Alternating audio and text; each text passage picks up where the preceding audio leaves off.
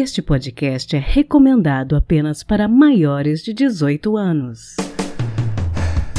Sexo Explícito o podcast para você gozar a vida.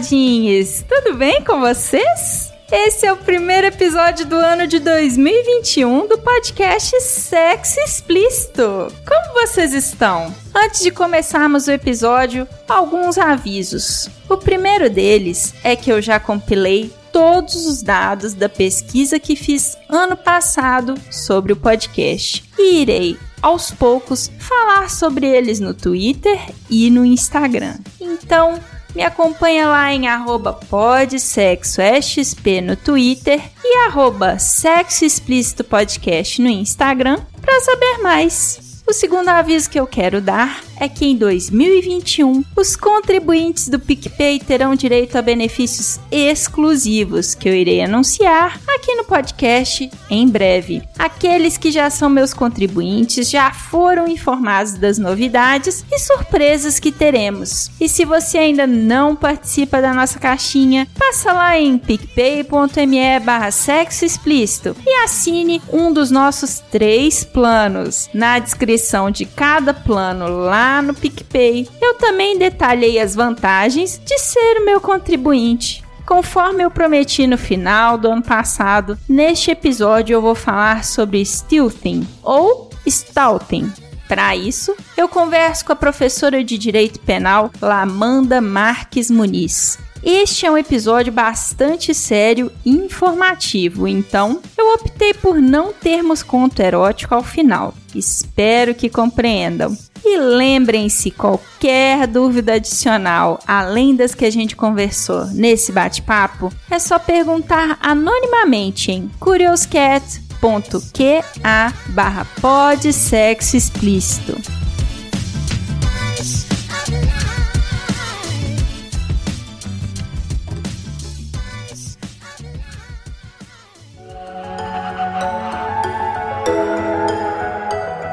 Bom, eu queria começar te perguntando, na verdade pedindo, né, para você contar pra gente quem você é e o que que você faz. Eu me chamo Amanda Marques Muniz, eu sou formada em Direito, professora de Direito Penal e de Direito da Criança e do Adolescente, em cursos preparatórios para concurso e também cursos online para advogados. Eu sou pós-graduanda em Ciências Criminais e eu produzo conteúdo nas redes sociais também com o intuito de deixar o direito penal mais simples, mais fácil e de fácil acesso para todo mundo. Além disso, eu sou pesquisadora com foco em crimes com mulheres vítimas. Bom, hoje a gente está aqui para conversar um pouquinho a respeito de Stealthing. E eu gostaria que você explicasse para os meus ouvintes, para as minhas ouvintes, de uma maneira simples, às vezes a pessoa nunca ouviu falar, né? O que, que é o Stealthing? Quando a gente fala de relação sexual, quando a gente fala de relação sexual homoafetiva ou relação sexual heterossexual, a gente fala que essas relações sexuais elas passam por diversas fases de consentimento desde o momento em que as pessoas, os parceiros decidem manter essa relação sexual até o momento em que eles decidem também manter essa relação sexual com o uso de preservativos. O termo stilting ou stouting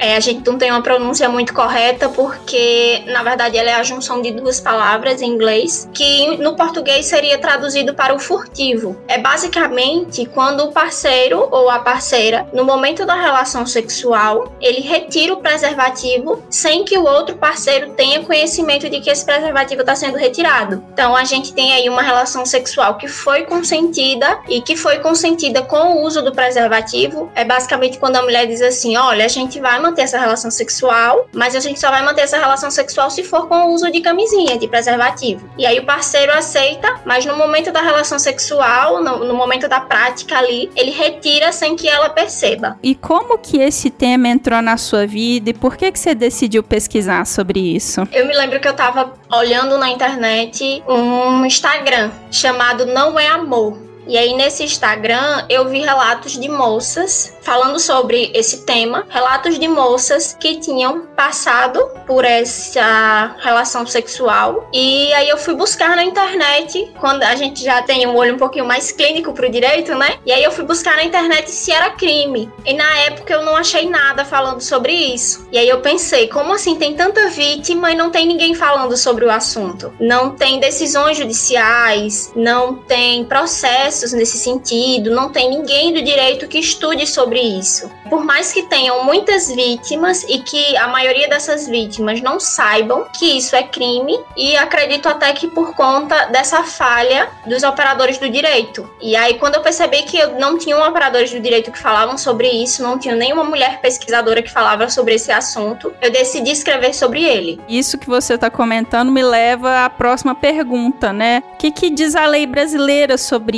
isso? Isso é crime? Como que é a denúncia? Bom, como existem poucas pesquisadoras nesse sentido, a gente tem aí o que a gente chama de divergência doutrinária no direito. Existem pesquisadoras que dizem, isso foi um artigo que eu achei nos Estados Unidos, inclusive da, da moça que inventou o termo, ela diz que isso seria caracterizado como estupro. Só que no estupro, no direito brasileiro, nós temos a figura da violência sexual, seja essa violência sexual moral ou sexual ou física. Só que no direito brasileiro a gente também tem uma figura de um crime paralelo, que é o delito de violação sexual mediante fraude. O stalking ou stalking, ele não poderia se enquadrar como estupro para o direito brasileiro, porque no momento da relação sexual, essa relação sexual, ela é consentida por ambos ambos os parceiros, só que ela tem o que a gente chama de fraude ali no consentimento. A parceira, ela diz que ela vai manter essa relação sexual, mas ela só vai manter essa relação sexual se for com o uso do preservativo, e ela mantém essa relação sexual consentida, ela quer ter essa relação sexual, ela não é forçada. Ela diz que vai manter essa relação sexual com o uso de preservativo e essa relação sexual ela tem o consentimento da parceira desde o início até o fim. Por conta disso, a gente não conseguiria enquadrar aí o estupro. Por conta dessa fraude no consentimento da parceira, por conta dela achar que essa relação sexual está sendo consentida como ela queria que fosse mantida com o uso do preservativo, a gente tem uma fraude no consentimento. Aí a gente enquadra no direito brasileiro pelo artigo 215 do Código Penal. Ele diz que é crime para a gente ter conjunção carnal ou praticar outro ato libidinoso com alguém mediante fraude ou outro meio que impeça ou dificulte a livre manifestação da vontade da vítima. A pena na violação sexual mediante fraude é de 2 a 6 anos. Só que a gente também tem a figura das pessoas que, no momento da, dessa relação sexual, contraem infecções sexualmente transmissíveis, que antes era chamado de doença sexualmente transmissível, DST. E aí, se essa parceira ou esse parceiro contrai uma IST no momento da relação sexual, a gente retira a figura do primeiro crime e enquadra por um segundo crime, que é o crime de perigo de contágio venéreo, que é crime basicamente a transmissão de uma doença sexualmente transmissível. Essa transmissão de doença sexualmente transmissível, o crime ele se caracteriza mesmo que a parceira saiba que o parceiro tem uma doença sexualmente transmissível, ele vai se caracterizar mesmo que essa parceira não venha a contrair essa doença, essa infecção, só pelo simples risco dela ter contraído a doença, a gente enquadra pelo perigo de contágio venéreo. Só que, segundo julgado do Superior Tribunal de Justiça, do STJ, o HIV, né, a AIDS, ele não se enquadra no perigo de, no perigo de contágio venéreo, porque a transmissão da AIDS ela é uma doença contagiosa e ela é uma doença que não tem cura. E por causar perigo de vida, caso no momento dessa relação sexual com o stalking essa parceira contrai o HIV, a gente tem aí a figura da lesão corporal grave, que tem uma pena maior do que a de perigo de contágio venéreo. Interessante. Então, pelo que você está falando, existem três possibilidades, né, do ponto de vista legal, de punição, né, desse agressor. Isso. É, a primeira seria o, o, a violação sexual mediante fraude, caso a parceira perceba no momento da relação sexual que ela teve essa relação sexual sem o, o uso do preservativo.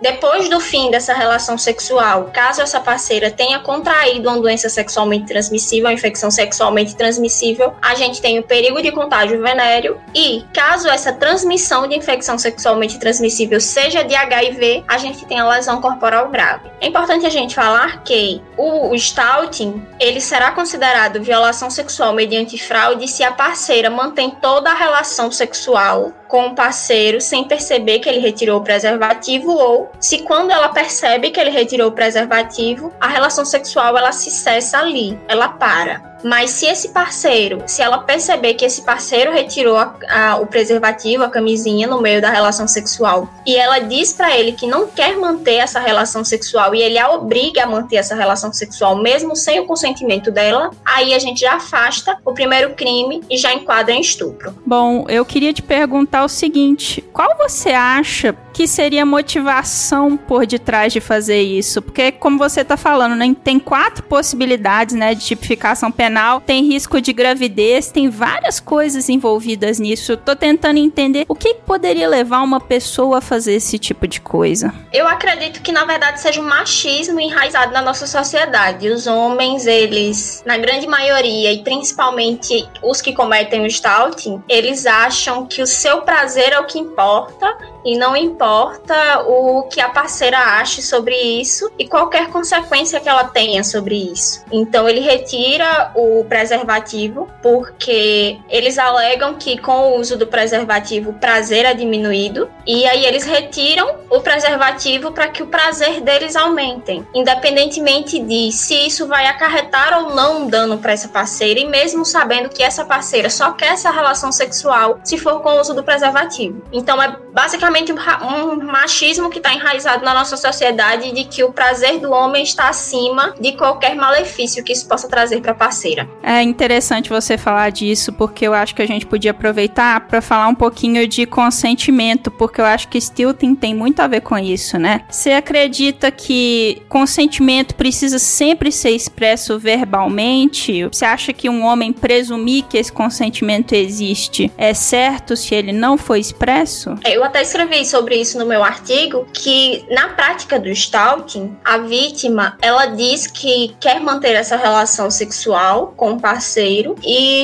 o simples dizer que quer manter essa relação sexual protegida, a gente já tem aí a figura do que a gente chama de um contrato verbal quando esse parceiro ele retira a camisinha ou preservativo sem o consentimento da parceira, ele tem aí uma quebra de contrato. Ele quebrou o contrato e esse contrato ele tem um vício. Ele tem um vício ali na sua forma, nos, por conta do consentimento da parceira. É como se ele se, se a gente dissesse, olha, a gente vai manter uma relação sexual e nessa relação sexual eu quero estar protegida. E esse simples dizer entre nós, mesmo que não seja escrito, esse simples simples dizer de forma verbal já se constitui como um contrato e no momento em que o parceiro retira esse preservativo sem que a parceira perceba, ele tem uma quebra de contrato aí. É só porque eu penso o seguinte: alguns homens se prendem muito ao fato de que se a mulher não fala nada contra, teoricamente ela está sendo a favor. O que eu não acho que seja o melhor caminho a seguir, né? Sim. É o famoso jeitinho brasileiro, né? Ele utiliza ali de uma brecha que ele encontra,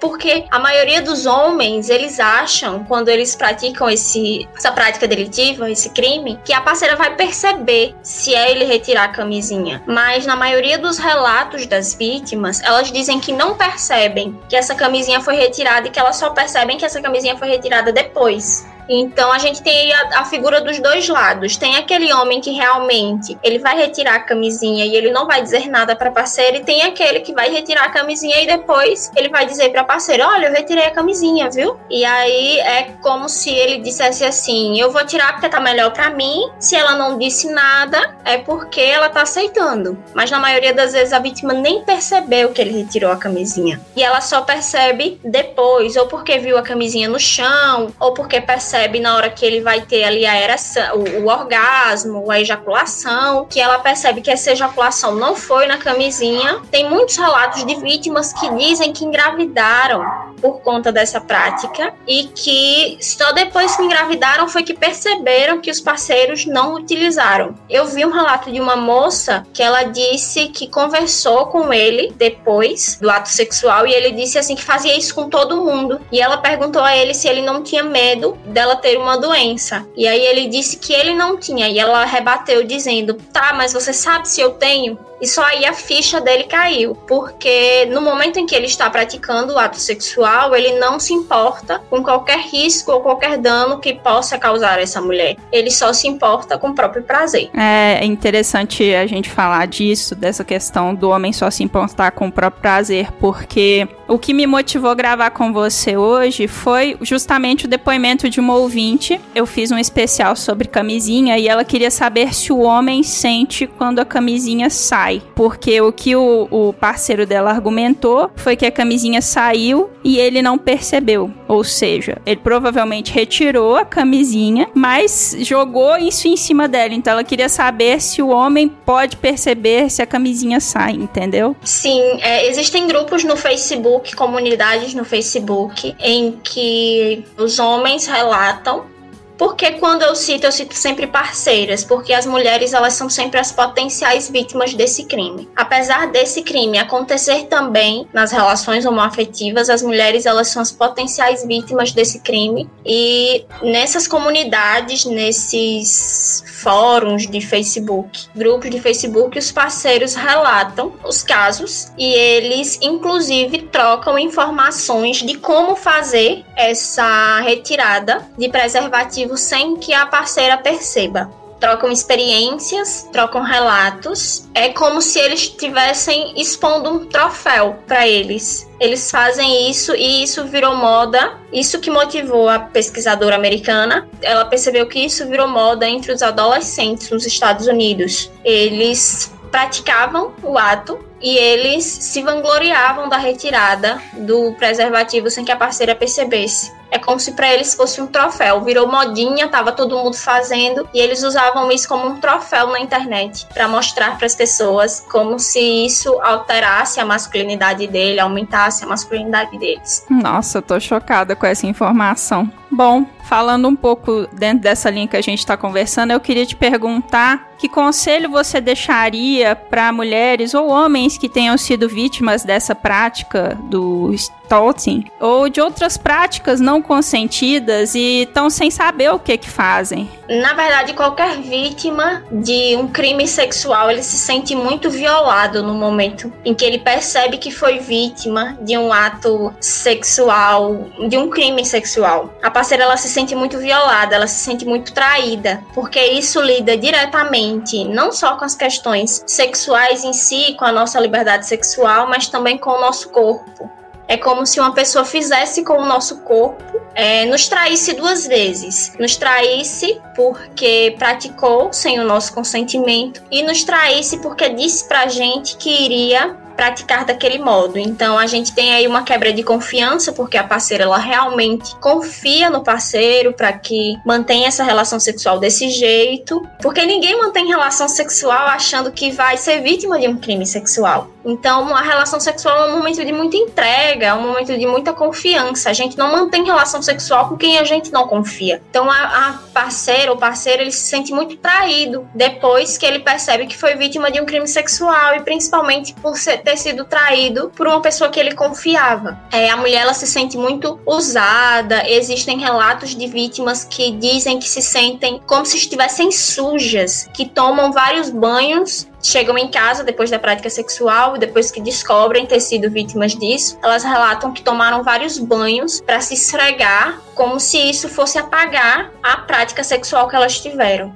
O conselho para essas pessoas é que busquem pessoas que confiem, relatem isso para pessoas que confiem, porque nessa prática do stalking, a gente tem a grande maioria das vítimas não sabe que está sendo vítima de um crime Então é por isso que eu levanto sempre a bandeira. Eu acho que essa informação ela tem que ser divulgada para várias pessoas e para o maior número de pessoas possíveis para que o menor número de mulheres sejam vítimas desse crime. Porque quando a gente sabe que a gente é vítima de um ato desse, a gente sabe que é crime, por mais que a gente se sinta violada, a gente sabe que tem um direito ali garantido. Busque uma pessoa da sua confiança, busque uma pessoa que você confie. E se você tem conhecimento agora que ouvindo esse podcast, que você já tem conhecimento de que isso é uma prática sexual e de que isso é um crime, busque a delegacia mais próxima, a delegacia de atendimento. Geralmente nas capitais existem as delegacias que nós chamamos de delegacias de atendimento a grupos vulneráveis ou delegacia da mulher.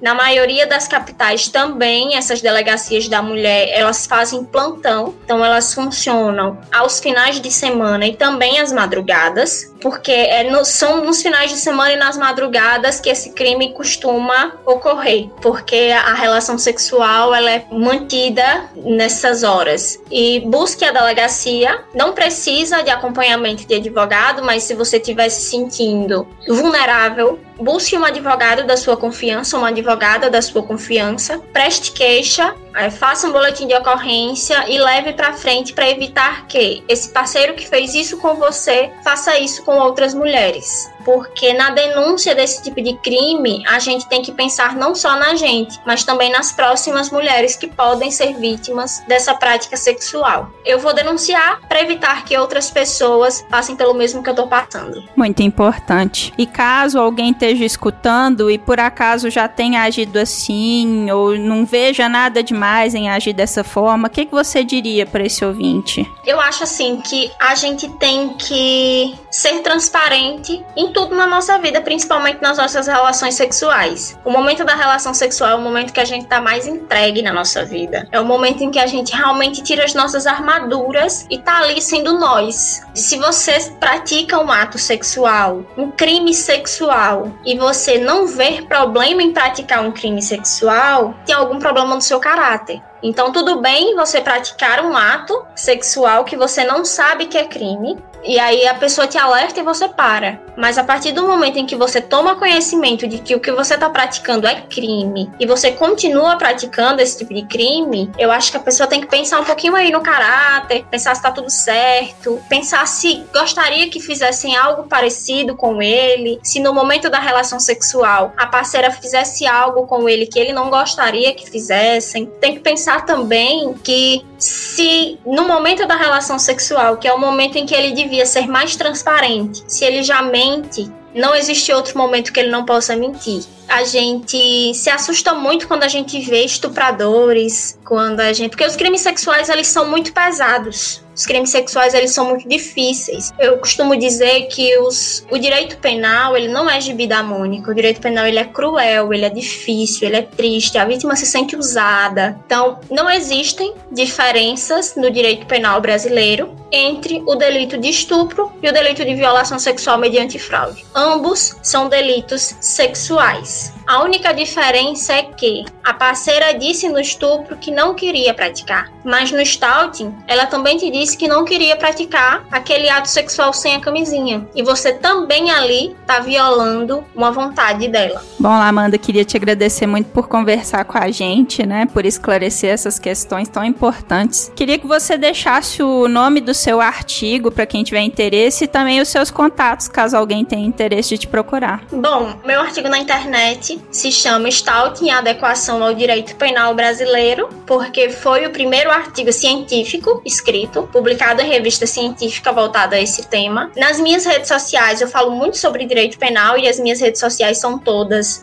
Lamanda Marques. Além de especialista em crimes com mulheres vítimas, eu também sou especialista em cybercrimes. Então eu falo sobre tudo isso na internet, no meu Instagram, no meu canal do Telegram. Tento deixar o direito penal mais simples, o mais fácil possível. Se você foi vítima e quiser conversar, quiser relatar, meus contatos estão na bio do meu Instagram. O meu direct também está sempre aberto. Eu estou sempre disponível para conversar com essas vítimas e orientá-las para qualquer crime que elas tenham sido vítimas e estou sempre disponível. Sensacional. Quero avisar os ouvintes que eu vou deixar na descrição do episódio, no post lá no site, todos os contatos da Lamanda para quem tiver interesse e o link para o artigo dela também. Muito obrigada, Lamanda, por ter conversado com a gente mais uma vez. Eu que agradeço, agradeço principalmente por a gente falar sobre esse crime tão importante. E eu espero que a partir de hoje a gente conscientize aí um pouquinho os potenciais criminosos e que a gente conscientize as vítimas e que a partir de hoje menos mulheres sejam vítimas desse crime sexual. Com certeza, é isso que a gente espera. Muito obrigada pelo convite.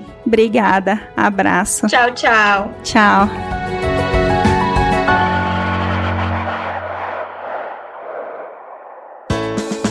Se toca.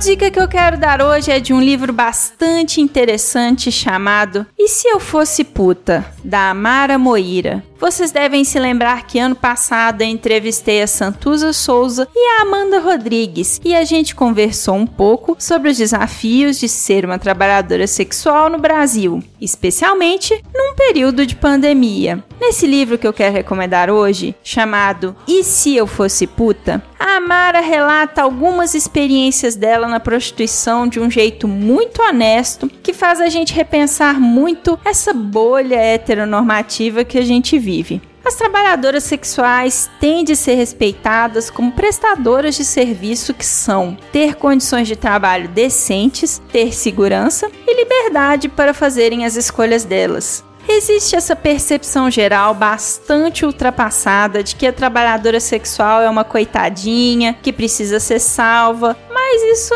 não é verdade. O feminismo diz que uma mulher tem de ter liberdade para escolher ser o que quiser. E eu acredito muito nisso. Sempre bom lembrar: percepção do trabalho sexual no livro é a percepção da Amara e é a percepção de uma pessoa trans vivendo num dos países mais violentos e preconceituosos do mundo. Então vale muito a pena ler e abrir a cabeça, expandir um pouco a sua bolha. Fica aqui então a dica: e se eu fosse puta da Amara Moira? Tem a versão revisada e atualizada que se chama E se eu fosse pura? Se eu soubesse dessa segunda versão, eu teria lido ela. Mas ambas estão disponíveis para Kindle, que foi onde eu comprei. E o perfil da Amara no Twitter é @amoiramara. Segue ela por lá também.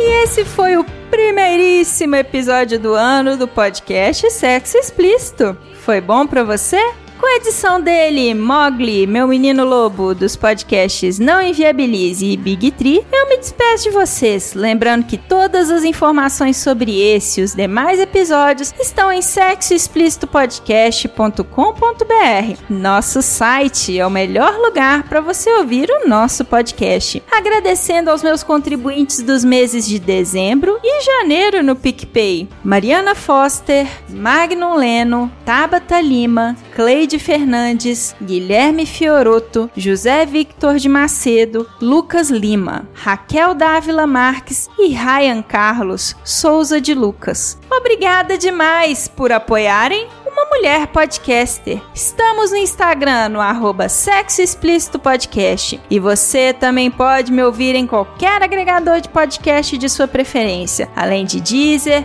iTunes, Google Podcast e também no YouTube. E aí, o que, que você tá esperando? Bora gozar a vida? Beijo!